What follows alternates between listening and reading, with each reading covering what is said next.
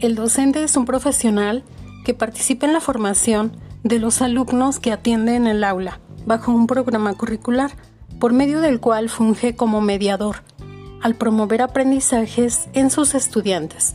Por lo anterior, el papel del docente es primordial para conducir los aprendizajes del estudiantado a través del uso de sus propias habilidades, experiencias, valores, conocimientos y competencias. Para ello, el trabajo en equipo es también una competencia de docentes y para promover con los estudiantes.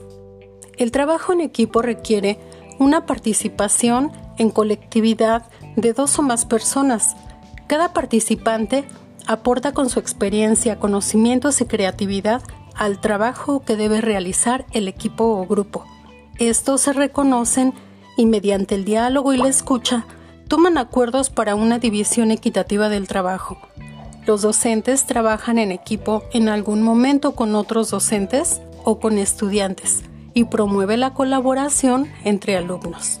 Es importante reconocer el perfil individual de cada miembro del grupo o equipo, porque resulta más fácil reconocer el rol que asume cada quien y lo que realizará en la tarea común. Se asume un producto o tarea como propia por parte de todos los integrantes. Se comprometen y toman acuerdos que se respetan para el mejor cumplimiento y aporte en el producto esperado.